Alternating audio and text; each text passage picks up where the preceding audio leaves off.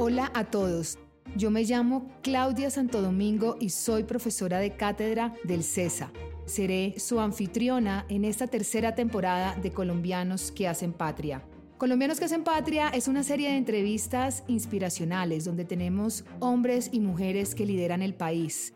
Vamos a navegar esas conversaciones para poder extraer grandes reflexiones y esos mensajes que nos dejan estos empresarios y empresarias, poderlos aplicar en nuestra vida y en nuestras empresas. Bienvenidos y bienvenidas. En la conversación de hoy, Ricardo hablará con Juan Díaz. Juan es economista graduado de la Universidad Complutense de Madrid. Tiene una especialización en innovación en Stanford y otros cursos en el Kellogg School of Business. Juan actualmente lidera un emprendimiento que se llama Kogi, que es una empresa que simplifica la compra más importante en la vida de las personas, su hogar, una plataforma con inteligencia artificial que simplifica la búsqueda, solicitud y aprobación de préstamos hipotecarios, conectando de esta manera todo el ecosistema empresarial, clientes, inmobiliarias e instituciones financieras. Juan nos dará un par de lecciones sobre cómo pensar la cultura empresarial en el ámbito moderno y cómo conectamos con un propósito superior. Un gusto y un gusto a todos los que nos acompañan hoy y nos van a estar viendo a través de los distintos medios. Bien, Queremos centrarnos en un tema que hemos trabajado a lo largo de estas conferencias, que ya son bastantes, y es qué pasó en la pandemia, qué experiencias, qué lecciones, qué, nos dejó esa época dura, pero también una época de transformación en los empresarios, en los emprendedores colombianos. Y me gusta arrancar por aquí. Hoy el emprendimiento que tú tienes y digamos las diferentes asesorías que haces eh, como grupo, como equipo de trabajo, están mejor, igual o peor que antes. ¿Y por qué? Me refiero antes de la pandemia. Están mucho mejor. Yo creo que la pandemia fue un proceso de transformación intenso. un proceso que nos llevó a salir de la zona de confort de múltiples maneras y nos aceleró procesos que estábamos ya realizando a hacerlos de forma inmediata, porque ya no teníamos otra opción. Es decir, ya era o te transformas o ya no puedes seguir continuando haciendo las cosas de la misma manera.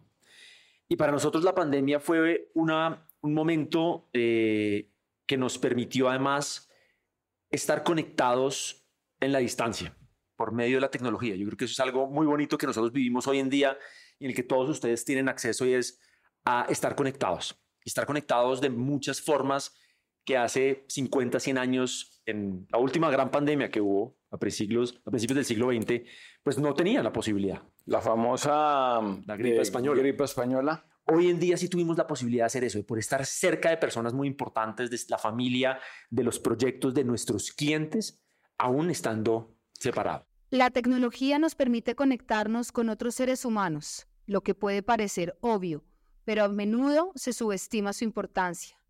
A pesar de que la tecnología puede parecer deshumanizante, si es usada de una forma inteligente, cuidadosa y con conciencia, en realidad puede facilitarnos la vida y la conexión entre nosotros los seres humanos y de esta manera contribuir a nuestra humanidad.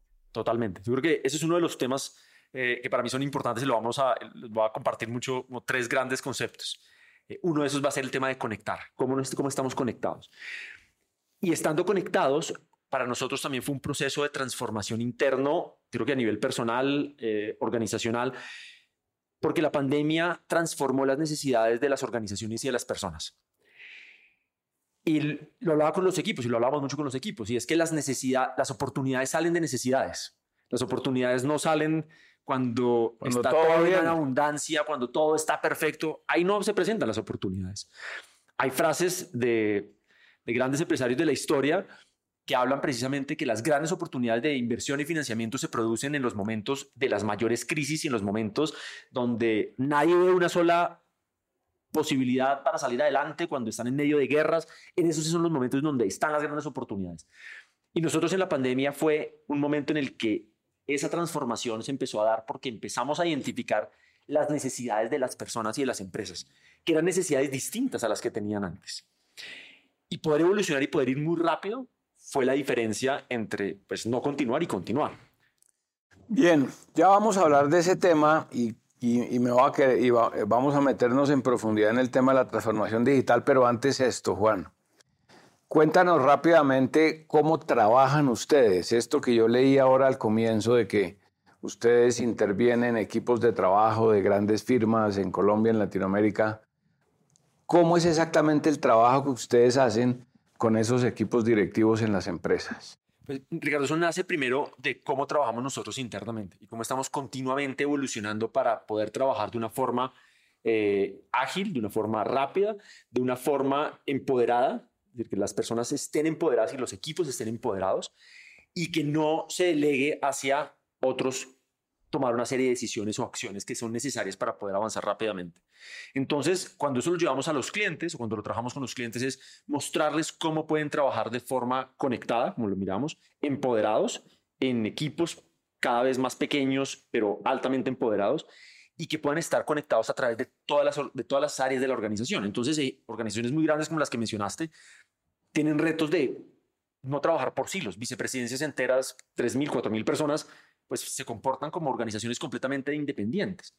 Conectarlas en distintos niveles de la organización es la clave para que puedan tener una forma diferente de trabajar. Ahora, ¿el objetivo cuál es? El objetivo es que haya más productividad en las empresas, que la gente trabaje más feliz, que desde el punto de vista de la eficiencia se mejoren los indicadores. ¿Cuál es el objetivo? o todos los anteriores. Yo creo que efectivamente todos los anteriores, pero me gusta concretarlo en un solo propósito final y es cómo generamos desarrollo y progreso para las empresas que están en este momento y para las generaciones que continúan. Y si empiezas a ir para atrás para poder responder ese objetivo, necesitas ir conectando eh, que sean las personas estén empoderadas. Y el empoderamiento no es solamente que puedan hacer, sino el empoderamiento significa que tengan los conocimientos, las habilidades, las tecnologías para poder ejecutar. Entonces, ¿cómo les transmites los conocimientos? ¿Cómo les transmites? Eh, ¿Cómo les entregas y los empoderas y les habilitas con tecnologías para que puedan estar empoderados? Porque si no, pues estar empoderados, pero estar eh, trabajando con una máquina de escribir, pues va a ser muy difícil hoy en día. Necesitas empoderarlos con tecnología, necesitas empoderarlos con conocimiento, con habilidades, pero también con la confianza e inspirándolos de que las cosas se pueden hacer. Yo creo que ese es otro de, los, de las palabras que quiero resaltar aquí, el tema de inspirar. Inspirar, ¿por qué? Porque creo que una de las cosas que ha pasado y lo hemos visto en muchos ejemplos, y uno de los ejemplos que veía en estos días es la barrera de eh, los 100 metros planos. Durante muchos años el reto era bajarlo 12 segundos, los 100 metros planos. Y bajarlo después de 10 segundos. Y después una persona logró bajar de 12 segundos y en el siguiente año 10 personas lograron bajar de 12 segundos. Hoy está por debajo de 10. Después una persona bajó de 10 y ya 100 personas pudieron bajar de 10. No, es decir, como seres humanos seguimos teniendo dos piernas, dos Bolt, brazos, el, todo. el jamaiquino. Pero lo curioso es qué fue lo que ocurrió entre la persona que bajó los 12 y la persona que bajó los 10, o lo que pasó en, maratón hace poco, que bajaron dos horas de maratón. Entonces, dos horas la distancia de maratón. Entonces, también pasó por un tema de inspiración, porque fue, ah, eso se puede hacer, eso no es imposible hacerlo. Otras personas lo están haciendo, Ricardo. Entonces, ven, yo por qué no lo, yo también lo puedo hacer. Juan logra sintetizar de manera muy elocuente lo que la inspiración produce en los demás es el ejemplo que nos dicta el camino, que nos muestra lo que es posible y que las barreras para lograrlo no son tan fuertes como parecen. Sí, yo creo que eh, la confianza es fundamental y, y, es fundamental para un concepto que es un poco más distante o no tan, tan familiar, que es la colaboración. Y la confianza es la base de la colaboración, de que podamos colaborar, de que podamos establecer relaciones. Y en la organización o en cualquier equipo de trabajo, colaborar es la clave de poder alcanzar un alto desempeño o no. Son equipos pequeños o personas o equipos que están colaborando. Si no están colaborando, significa que cada persona del equipo va para un lado diferente. Y eso lo que termina pasando es que no se alcanzan los objetivos. No se alcanza la productividad, no puedes generar desarrollo, no puedes generar riqueza, etc. Entonces, confianza para poder colaborar es fundamental. Es entender que no está en la idea, está en las múltiples ideas no está en la capacidad ejecutar mía, está en la capacidad de ejecutar de nosotros como equipo. Y cuando pasamos del yo al equipo, empezamos a poder ejecutar y transformar en otras proporciones, porque no voy a, uno no puede hacer lo mismo que 10 personas muy buenas haciendo. Entonces, ese es el... ¿Somos, ¿Somos los colombianos buenos trabajadores? Digamos, comparados con otros en la región. Tenemos fama de, de tener buenos equipos, pues, gente que hace el trabajo bien hecho. Yo, yo diría que no, tenemos, no, solo tenemos fama, sino que realmente somos de los mejores. Pero no solo en la región, yo diría que en el mundo somos de los mejores. Okay. Y eso es algo que nosotros como colombianos nos tenemos que empezar a creer. ¿Por qué? ¿Por qué somos así de buenos?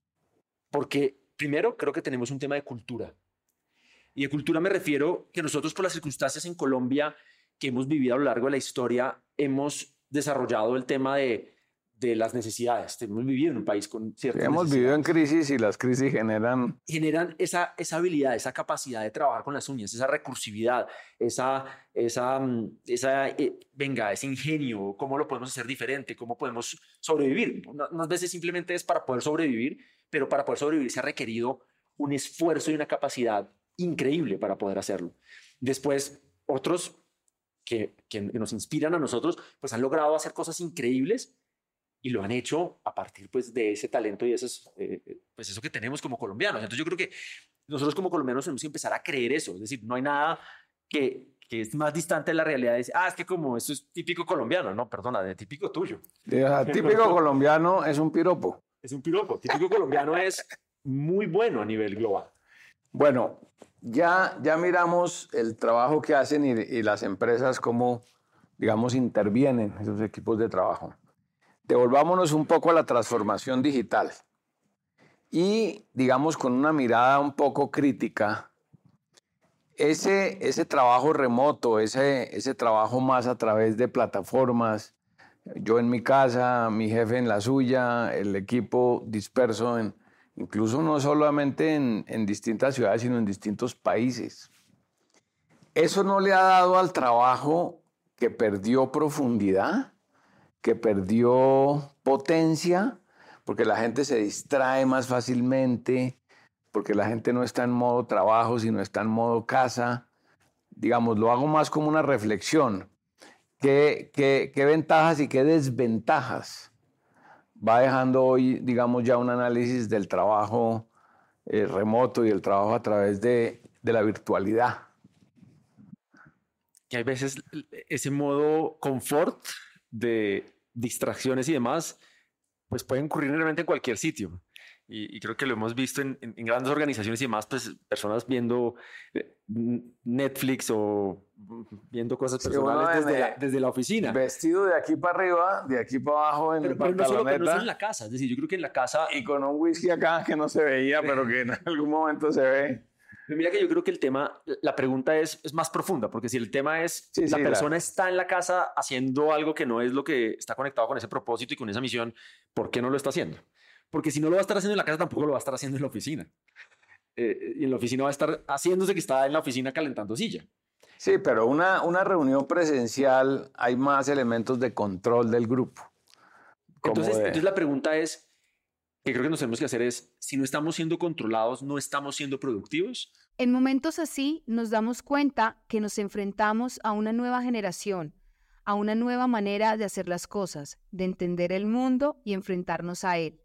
Estar en el mismo espacio nos obligaba al control.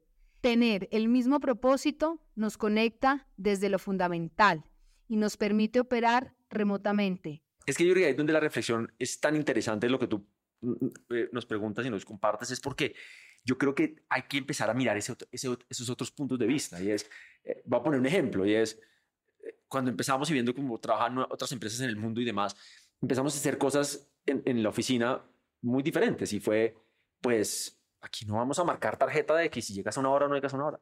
No, pero entonces nos estás robando tiempo, pero, pero es que aquí no estamos buscando que tú trabajes por un tiempo, por unos objetivos. Ah, ok. Otro ejemplo.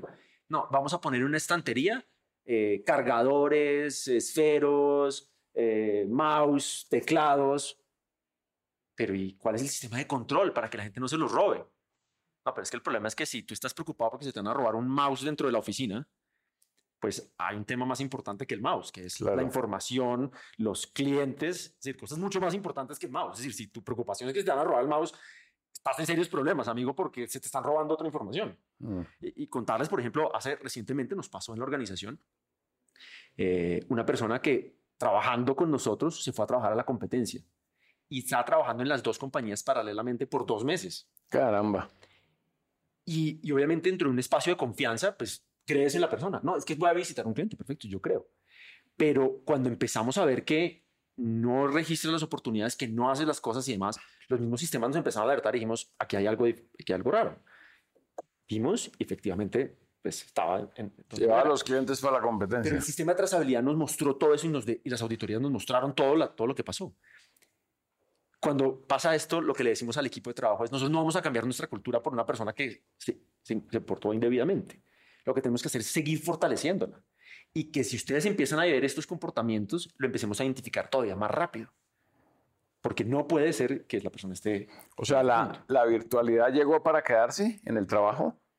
Eh, yo creo que es un mix. Hay que, hay que sacar lo mejor de los dos mundos. Yo creo que el tema de hacer o es, limita, el tema del y construye. Entonces, ¿cómo estamos presencial y virtualmente. Cómo hacemos cosas que nos hagan conectarnos como equipos y que los espacios donde estemos personalmente realmente sean muy significativos. Y después vamos a ejecutar desde donde cada persona sea más productiva. Entonces, por ejemplo, la oficina la tenemos abierta y hay personas que van porque en su casa no se pueden concentrar también. Pero hay otras personas que dicen, no, yo me demoro dos horas yendo a, a la oficina y volviendo, pues pierdo mucho tiempo, soy mucho menos productivo si tengo que ir a la oficina. Y, nosotros llegamos a una conclusión y dijimos, no, vamos a llegar a un modelo de tres días aquí, dos días allá y la persona tratando, no, es que esos son los días de pico y placa. Es decir, empiezas a poner una serie de complicaciones al trabajo y es, vamos a organizarnos unos tres, cuatro, una semana al mes presencial y el resto cada uno ejecuta desde donde le quede mejor. Hay personas que prefieren ir a la oficina, hay personas que prefieren ir al Starbucks, hay personas que prefieren quedarse en su casa, o hay personas que prefieren irse a la costa y trabajan desde la costa y al final no importa dónde. Esta es otra reflexión clave y es que cuando pensamos en la tecnología y la nueva manera de hacer las cosas, no significa que es la única. Tener opciones significa poder escoger lo mejor de todos los mundos posibles, lo mejor de lo remoto, lo mejor de lo presencial. Es pensar, ¿cuál de todos estos mundos es el que más le sirve a mi cultura y propósito para lograr que las cosas sucedan? Yo creo que es interesante, sobre todo para los estudiantes del CESA que están aquí de primer semestre. Hablemos un poco, Juan, de, de, los emprendedores colombianos. ¿Cómo es ese panorama del emprendedor colombiano? ¿Tiene apoyos? ¿Es muy solitario?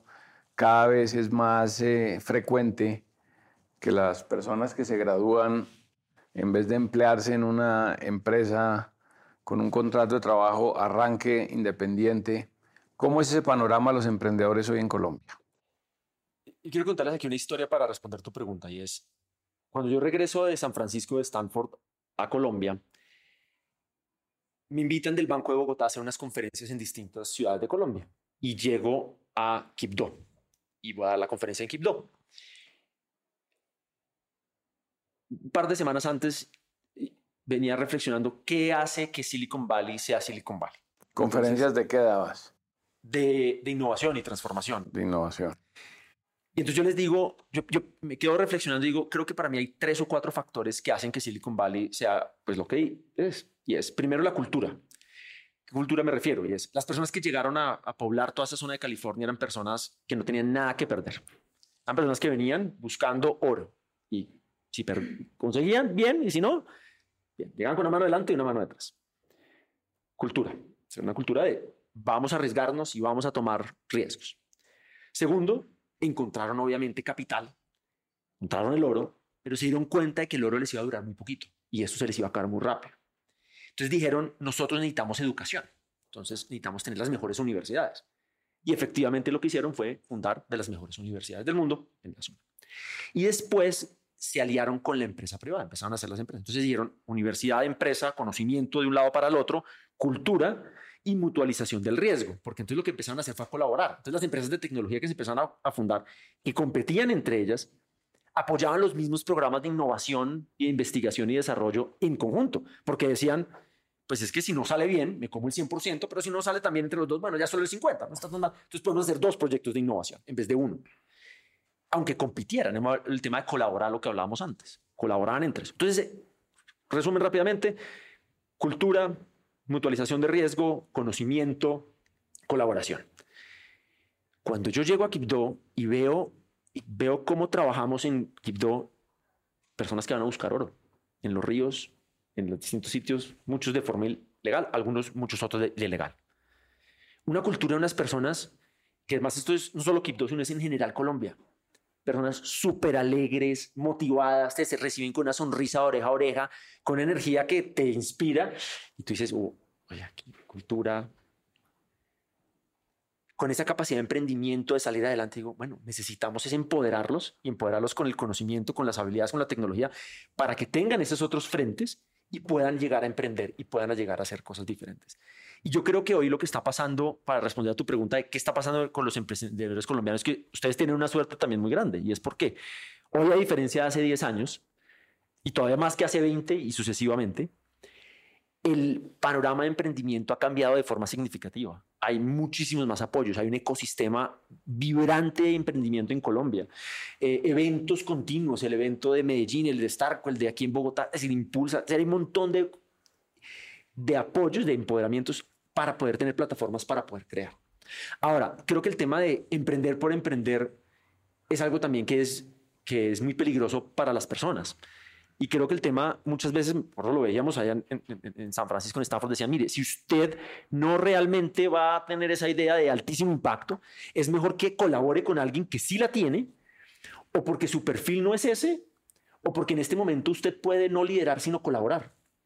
Y eso también es muy interesante, cómo puedes apoyar a otra persona, crecer con eso, aprender y luego y de hacerlo tú mismo también por otro lado, si eso es lo que quieres.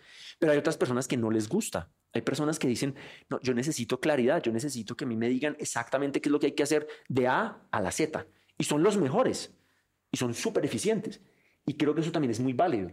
Y creo que a mí, por ejemplo, me ha pasado como, como emprendedor y es, llega un punto en la organización donde yo ya no soy tan bueno para la administración del día a día. Y es algo súper importante. Es muy importante tener una persona que sea capaz de mirar los detalles, de ser muy cuidadoso, de que... Y a mí esas cosas se me escapan.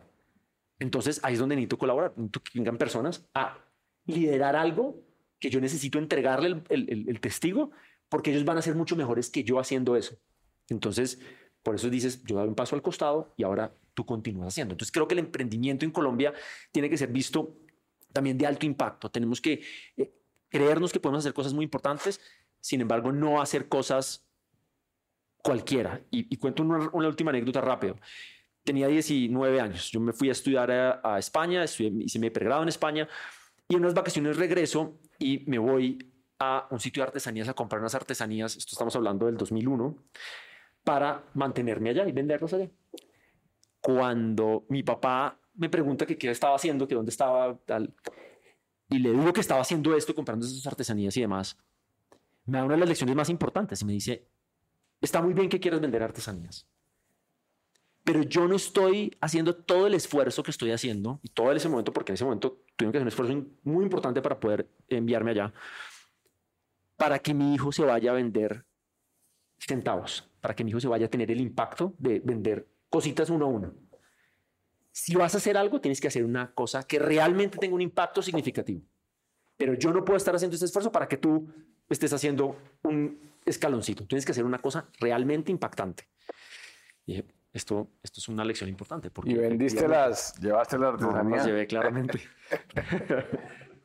no me atreví a llevarlas después. Oye, siguiendo con este tema de emprendedores, ¿de dónde salen los emprendedores colombianos? ¿Salen de la universidad? ¿Salen del colegio y no van a la universidad? ¿Salen del desempleo? ¿De dónde salen? Nuevamente, yo creo que basándonos en datos y estadísticas, eh, los, los medios han mostrado una cara de que el emprendedor es el que no estudió en la universidad o el que se retiró en la mitad y dejó tirado todo y demás. Hay algunos casos de esos muy exitosos, muy famosos, claramente sí. Pero les quiero decir que ese no es el porcentaje más grande de los emprendedores más exitosos en la historia de la humanidad. No es el, es, eso es después el 2 o el 3%. Si solamente en temas de probabilidad, si uno quiere tener más probabilidad de éxito, es mejor que aprenda buenas metodologías, que se colabore bien, que se prepare bien, al mismo tiempo que puede emprender. No son, no son excluyentes. Pero tú ves a Elon Musk. Elon Musk no se retiró de la universidad. Es una persona que tiene un pregrado en física, que tiene maestrías y que sabe muy bien cómo armar cohetes y sabe cómo armar los temas de ingeniería. No está, no está improvisando en ese, en ese proceso. Eh, y, sucesivamente, pues, otros de los, los, grandes emprendedores que hay en el, en el mundo. Hay, si tú lo miras, la lista del top 10, Larry Sergey Brin de Google, son postdoctorados de Stanford en ingenierías avanzadas. Es decir, no se inventaron Google un día eh, retirándose de la universidad. Es decir, hay uno, Steve Jobs salió de eso, sí, pero, pero si uno mira el top 10 y mira lo que han hecho y las cosas que han hecho, son personas que se toman muy en serio la preparación y las cosas que están haciendo. Esta es otra bonita aclaración que nos hace Juan acerca de la vida y la manera real de abordarla. Toda esta generación creció con el mito del emprendedor que dejó la universidad y montó la startup de un trillón de dólares, como lo hizo Bill Gates al retirarse de Harvard y Steve Jobs de Stanford. Pero olvidan que es uno entre mil. De los otros 999, la gran mayoría terminó sus estudios y tiene bases estructuradas, porque el estudio nos regala estructura mental. Entonces, salen todas partes, ¿sí? Mi recomendación es que hay que aprovechar al máximo estos espacios donde están. Y el emprendedor colombiano, el emprendedor colombiano tiene apoyos del Estado o es eh, muy solitario? Cada vez hay más apoyos y, creo que, en los últimos años se han incrementado los apoyos a los emprendedores se han incrementado a través desde subsidios, desde eh, descuentos en beneficios tributarios hasta eh, creando los ecosistemas de emprendimiento, eh, promoviendo a través de Impulsa, de las cámaras de comercio, además, se han, se han, promovido muchas cosas. Recuerdo hace 10, 15 años cuando empecé Da Vinci, pues habían muchos menos que lo que hay hoy en día. Sí, hay ya más eh, grupos, ecosistemas, pero, pero de colaboración entre ellos. No sé si con apoyos de... Pero, pero, yo creo que, que, a nivel institucional se, se están dando. Obviamente siempre se puede hacer mejor, y, una de las cosas que, estoy convencido es que la transformación del país como tal hacia los siguientes años tiene que cambiar. Si uno lo mira en, épocas electorales, se vuelven a hablar de discusiones, eh, y ustedes que estudian administración y que estudian historia económica, de discusiones de, la industrialización del siglo XVI. Es decir, cómo se industrializaron los países en el siglo XV, XVI nosotros no podemos seguir ese mismo camino de crecimiento y desarrollo económico. Si hacemos eso mismo, pues nos desarrollaremos en cuatro o cinco siglos o más, porque pues ya las diferencias van a ser muy grandes. Entonces tenemos que hacer temas en los cuales podamos llegar a través de formas diferentes, innovando de manera distinta, eh, empoderando a las personas, inspirándolas que sí se pueden hacer cosas diferentes. Yo creo que va hacia, hacia como dos o tres dimensiones. La primera, pues dos o tres líneas. La primera, los que se resisten a cambiar. Y le han dicho a todas las personas, te volvemos a esperar aquí en las oficinas, en la 36 con séptima, a las 8 de la mañana o 7 de la mañana. Con su tarjeta. Con su tarjeta. Eso está cambiando, porque ¿qué está pasando? Pues mucho talento dice, olvídese, yo ya, si tengo otra oportunidad, no la, esto no, no voy a aceptarlo.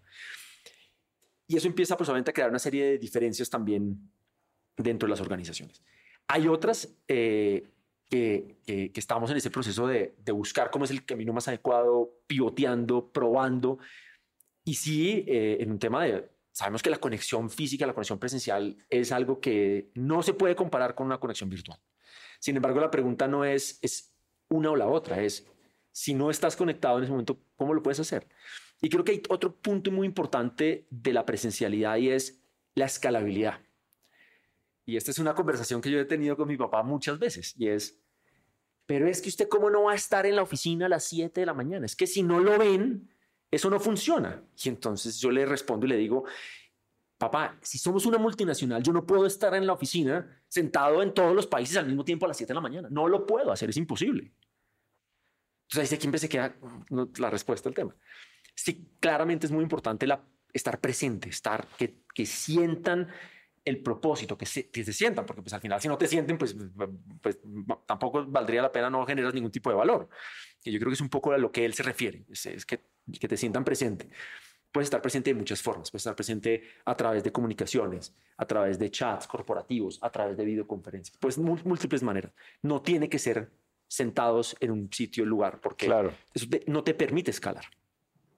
Bueno, entonces vamos a abrir un set de preguntas. Nuestra profesora arranca, doña Claudia Santo Domingo. Adelante, Claudia. Bueno, gracias Ricardo y Juan por esta conversación, pero hemos hablado mucho de emprendimiento, empresa, por ahí escuché Da Vinci hace 15 años, pero hay creo que una nueva dinámica que se está moviendo mucho dentro de las organizaciones y es el intraemprendimiento. ¿Cómo lo ves tú, mi querido Juan? Y si este intraemprendimiento se ha visto, eh, se ha vivido dentro de Da Vinci y qué ha pasado con eso. Gracias. Sí, yo creo que emprender dentro de organizaciones de todo tipo, desde startups hasta grandes organizaciones, tiene una serie de ventajas muy importantes, porque te permite identificar y validar de una forma controlada las necesidades del mercado, es decir, identificar y validar las necesidades de los clientes en el mercado.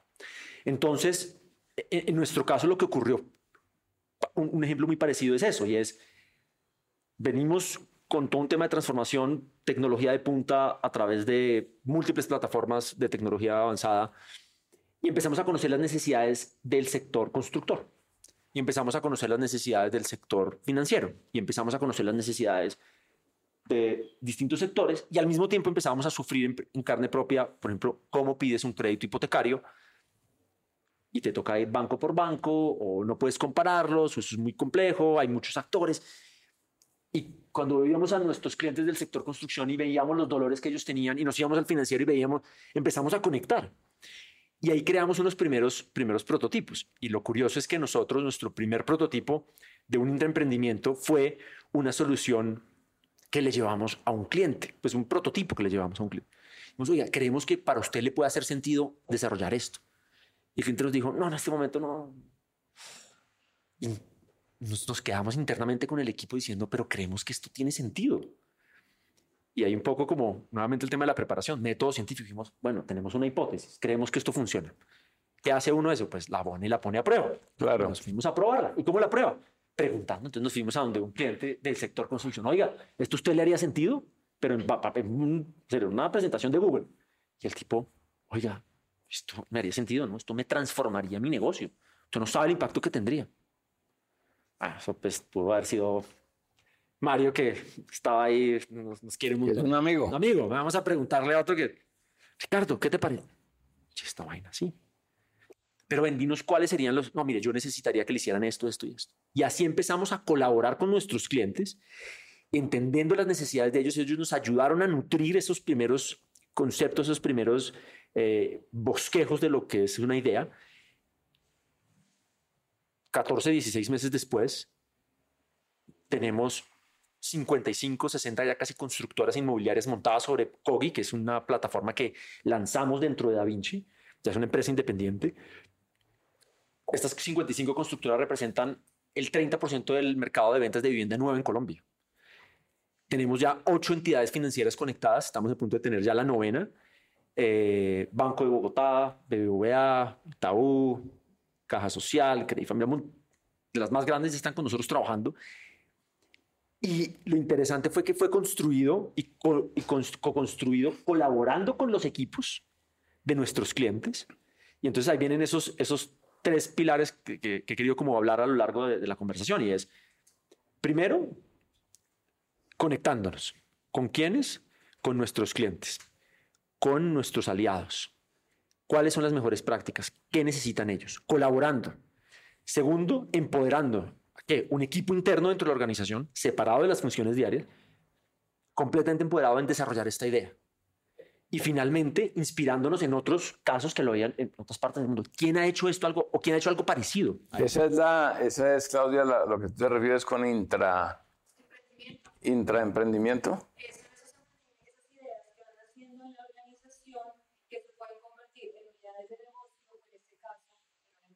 Independiente. O sea, eso es volver a los clientes emprendedores. Correcto. Y, sobre todo volver ideas de, y equipos de trabajo dentro de la organización, emprendedores y sacarlos aparte. Entonces, hoy en día son equipos completamente independientes. Es decir, hay unos puntos transversales, lo que hablamos a través de cultura, pero emprenden dentro de una organización. Es decir, son, emprenden dentro de la compañía. Muy bien. Compadre, adelante, por favor. Eh, aquí, aquí al lado para que aparezcas en cámara. Primero que todo, muchísimas gracias por, por la charla. Eh, me voy a colgar un poco de, de, la pregunta de Clau y es que hablas de, digamos, este tema de intraemprendimiento, de tenemos una nueva organización que nació dentro de la organización. ¿Cómo haces para mantener la cultura de la organización, digamos, madre dentro de la siguiente organización? Por ejemplo, en este caso sería COVID. Mejor dicho, uno puede tener en papel o uno puede irte repitiendo, es que nuestra cultura es XYZ pero ¿cómo pasamos de decir mi cultura es XYZ a que realmente sea un hecho y que realmente se vea dentro de la empresa?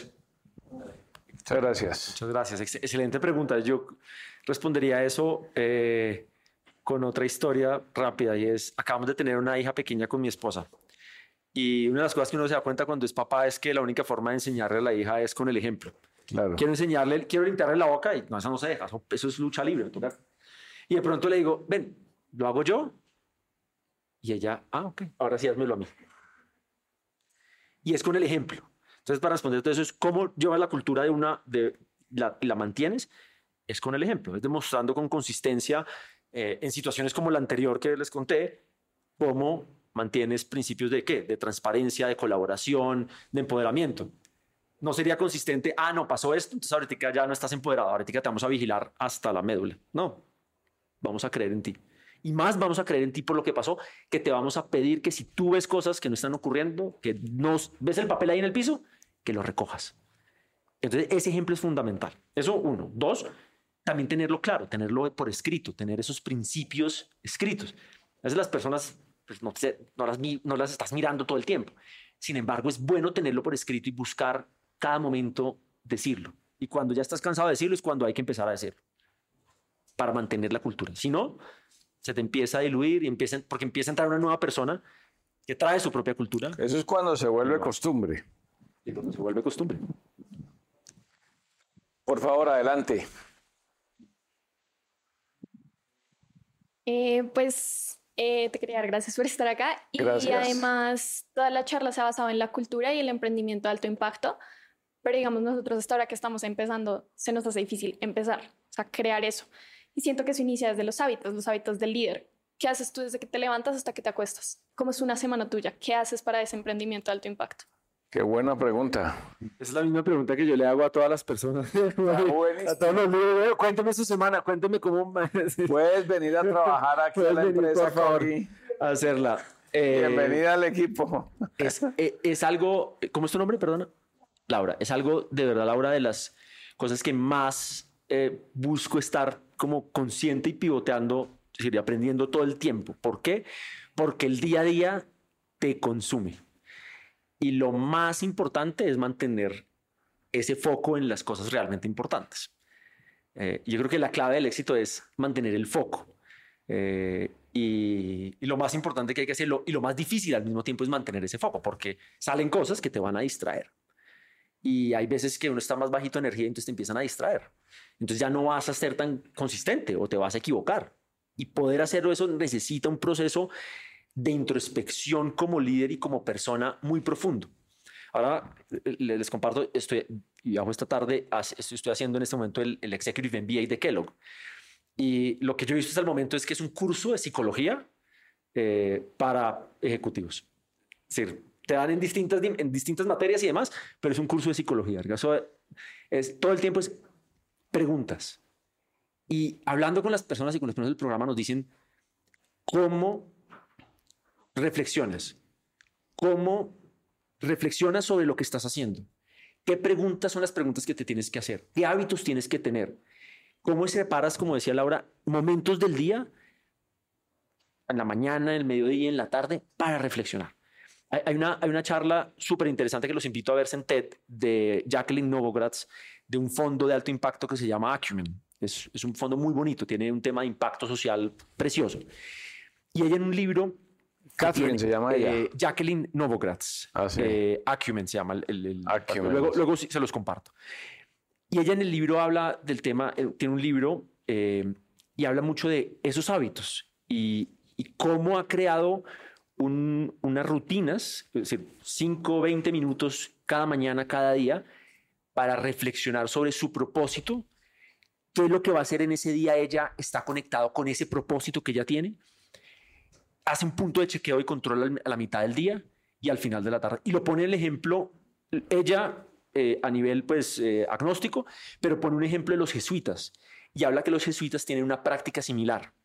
Y después hablo, nos iban a hablar del discurso de liderazgo en Kellogg y nos decían exactamente lo mismo. Nos decían, los grandes líderes tienen una cosa en común y es todos hacen esos procesos de introspección y tienen esos hábitos muy ya estructurados, como tú dices, estas costumbres ya incorporadas.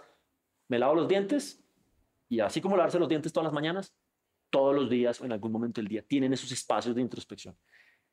Es personalmente cuento que a mí me cuesta significativamente hacerlo. Lo hago, puede que no lo haga todos los días en la mañana, pero lo hago de forma consciente porque es algo que te permite empezar a mirar las cosas de una forma distinta. Pero, pero voy a retomar eh, la pregunta de Laura. ¿Qué hace usted un día? ¿Qué, ¿Qué hace usted una semana? salí por la tangente. Porque la pregunta es más difícil de echar el cuento de, qué hacen otros. Entonces, ¿qué hace usted? Voy a hacerlo como, como algunos ejemplos, como distintos bloques pueden cambiar, pero más o menos deben tener una serie de componentes similares. Y es, busco eh, que tenga un componente de deporte, que para mí es muy importante, que me ayuda a como a soltar las ideas, pensamientos y demás, a calmar la mente. O sea, una hora de ejercicio al día. O ejercicio o meditación. Ajá. Alguno de los dos si puedo hacer los dos, bueno, pues o, los dos en uno. Sí, o los dos en uno, veces, pues eso ya es ya el día ideal, que tienes ahí todas las horas perfectas y demás. Em, si no, busques cualquier momento para hacerlo. Viniendo para acá, para el CESA, le digo al conductor, mire, dame espacio, me voy a desconectar, me pongo los audífonos y medito 10 minutos. Ya, suficiente. Pero tiene un espacio de meditación, un espacio de deporte, que son espacios de introspección. Eh, eso a lo largo de la semana busco que estén más o menos ahí conectados espacios eh, con las personas que para ti son importantes también. Creo que eso, eso a mí me, recarga y te conecta mucho. Y además porque te lleva a dejar de pensar en ti, a ver cómo puedes llevarlo a pensar en otras personas, cómo puedes ayudarle a otras personas. Y después, eh, organizar también muy bien en unos espacios de, puede que sea una vez a la semana o diariamente, cuáles son esos objetivos que tienes, esos propósitos que tienes y unos checklists para hacerlos. Y muchas veces lo que termina dándome cuenta es que cuando lo hago así, eh, el checklist que lo veía súper largo lo termino antes de que se acabe la mañana.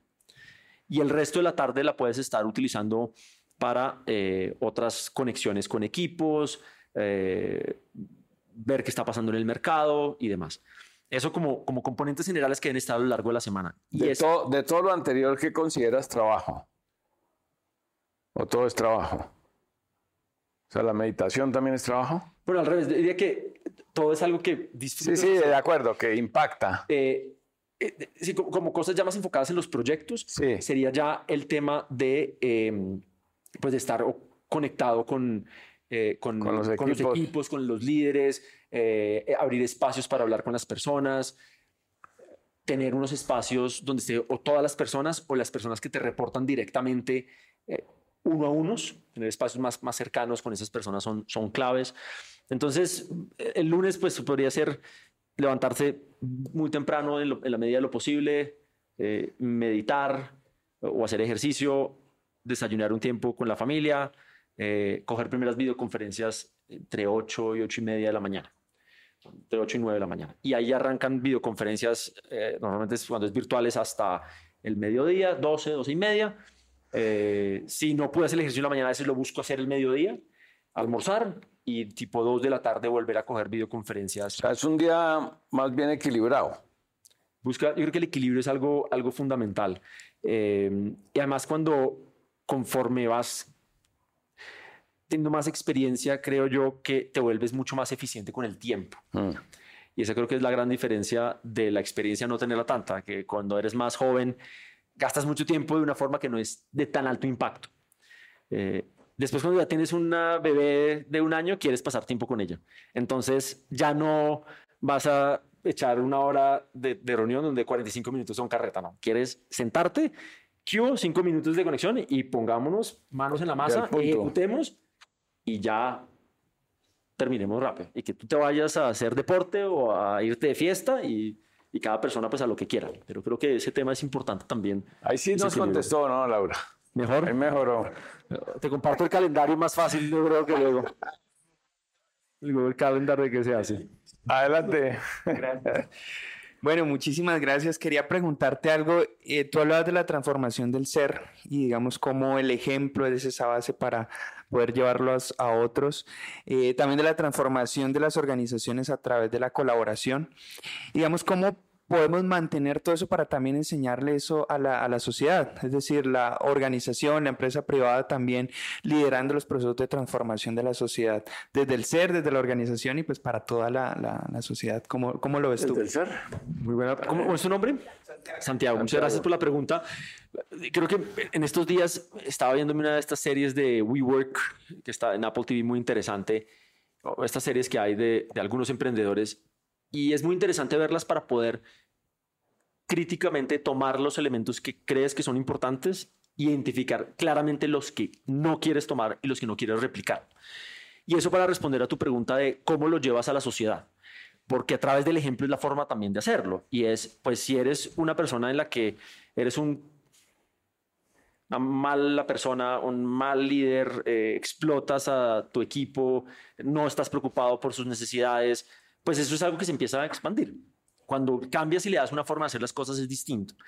Y para mí una cosa que tú dices de cómo llevarlo a la sociedad es fundamental y es que eh, creo que la mejor forma de impactar la sociedad es que hagamos las cosas que cada uno de nosotros sabemos hacer bien para todas las personas que lo necesitan, no solo para unos que lo pueden pagar. ¿Sí? Y eso creo que es muy importante, porque nosotros tenemos un país de oportunidades en Colombia, es un país donde hay muchas necesidades y normalmente están las oportunidades ahí. Es decir, voy a poner un ejemplo, si tuviésemos un país donde ya todo el mundo tiene casa y ya no hay nadie que venderle casas, pues no hay sentido poner una aplicación para vender créditos pues, para casas. Pues sí, hay unas que se cambian, y, pero pues es un mercado muy pequeño. Nosotros en Colombia tenemos 18 millones de personas que tienen necesidades de vivienda adecuada. Eso es un problema social, eso es un, problema, significativo. Mm. Es uno de los problemas, pero no solo en Colombia, es en el mundo. Uno de los 11 objetivos de la ONU para el 2050, así como está el cambio climático, es el tema de vivienda adecuada. Claro. 3 mil millones de personas, según la ONU, tienen necesidades de vivienda adecuada para el 2050. Eso es una de cada tres personas y con una mayor proporción en Latinoamérica, donde vamos a tener temas que no va a ser una de cada tres, sino probablemente casi dos o una y media de cada tres. Entonces, ¿cómo lo resolvemos? Y la forma de resolverlo es decididamente coger y emprender para hacer ese tipo de proyectos realidad. Hay personas que quieren transformar o que quieren eh, no están conformes con lo que está pasando en la sociedad y lo expresan y lo manifiestan de múltiples maneras. Hay unas que son muy válidas, otras que no lo son tanto. Yo personalmente he elegido a través de la empresa. ¿Por qué? Porque estoy convencido de que la empresa es la que realmente genera riqueza y desarrollo en los países. No son los gobiernos. Los gobiernos facilitan algunos temas y es bueno cuando tienes un gobierno que lo facilita. Sin embargo, pues cuando emprendían estos tipos en Silicon Valley, pues nadie les estaba, nadie les estaba dando subsidios, nadie les estaba ayudando, nadie, los del norte de Estados Unidos, del oeste, del este, pues pensaban que estos tipos eran los salvajes, incultos y no los querían, no, no los patrocinaban. Pero es que ese es el emprendimiento. Y por eso cuando me decías que si me identifico con emprendedor, me identifico por eso, porque es la persona que ve oportunidades en las necesidades, que ve el vaso, si el vaso está vacío, está en una oportunidad de llenarlo, no está vacío está listo para que lo llenes. Ese es para mí, yo creo que la definición de emprender, de hacer cosas valientes, de tomar decisiones arriesgadas, de tomar temas en los cuales digas, pucha, eh, hay una adrenalina que importante que vas a tener. Y, sí creo que también es, es importante no emprender por emprender por eso, porque el nivel de, em, de exigencia que vas a requerir es un nivel distinto al que si quieres decir que también está muy válido. Mira, yo quiero hacer esto y yo soy muy bueno haciendo esto, pero mí no, no, no quiero, no quiero, liderar un equipo de 20 personas. A mí eso no me, no me hace feliz. Perfecto, buenísimo. es válido también. Bueno, y cerramos por aquí, por aquí. ¿No? ¿Quién quiere hacer una intervención? Aquí, adelante. Gracias. Hola Juan, gracias, gracias por toda la charla, estaba muy interesante, la verdad, gracias a, a, Clau también por traernos un invitado muy especial. Sí, sí, es muy, muy interesante y pues quería preguntarte algo, tú hablabas acerca de inspirar al personal, ¿cómo podemos hacer eso? ¿Cómo podemos hacer que, que ellos quieran dar más de sí mismos, que ellos también quieran ir por más? Porque a veces uno se acomoda en su propio espacio de trabajo, pero ¿cómo poder, poder hacerlos incomodar para que ellos vayan a dar más de sí mismos? Muchas gracias. Gracias. Em, mostrando cómo otras personas han hecho cosas que parecen imposibles y las han hecho realidad. Ese para mí es como la respuesta rápida a tu pregunta y es haciendo ejemplos, mostrando eh, cómo personas con, eh, con todas las dificultades, con todas las cosas adversas para poder haber hecho algo, lo logran hacer. Eh, los deportes encuentro muchas analogías y me gusta mucho hacerlo a través de los deportes por eso, porque me gusta y porque le encuentro analogías rápidas para mostrarlo. Personas que no han tenido ningún tipo de, de, habilidades, que tenían todo en contra, que nadie los patrocinaba, que nadie les daba subsidios y lo hacen y hacen cosas increíbles. Y dices como, ¿cómo lo hicieron? Espectacular. Y lo, y lo bonito, y yo creo que lo bonito de, de, del tema de cuando lo ves de forma eh, generosa, es que es, si él lo hizo, pues también lo podemos hacer más personas. Y eso cuando empiezas a verlo a nivel de competencia de tu empresa, empiezas a cambiar que la competencia en la empresa muchas veces se ve como si fuera un juego, un partido de fútbol. A los 90 minutos se acabó ya el partido el que ganó, ganó y el que perdió, perdió o empataron y listo, chao. Pero en la vida no es así. En la vida la empresa es algo que es el tiempo, va a lo largo del tiempo, es infinito, no es, no es, un juego que se acabe. Claro. Y cuando cambias esa visión, empiezas a darte cuenta de que la inspiración se la puedes mostrar a las personas así. Es, podemos hacerlo. Eh, puedes hacer cosas increíbles. Eh, creo que también es importante como líder mostrarle a los equipos cómo lo puedes hacer paso a paso. Porque si pronto le dices vas a correr la maratón en menos de dos horas y no has entrenado un día y mañana es la maratón, pues seguramente o la persona se lesiona, la revientas, la quemas, etc. Sin embargo, si le muestras cómo lo puedes ir haciendo entrenando a lo largo del tiempo y lo pueden llegar a hacer, entonces se vuelve algo pues que realmente conecta a la persona para sacarla de esa zona de para sacarnos. Y creo que no solamente hacia afuera, sino hacia adentro también. Muy bien. Bueno, mi querido, la profesora iba a intervenir. ¿Algo más? No.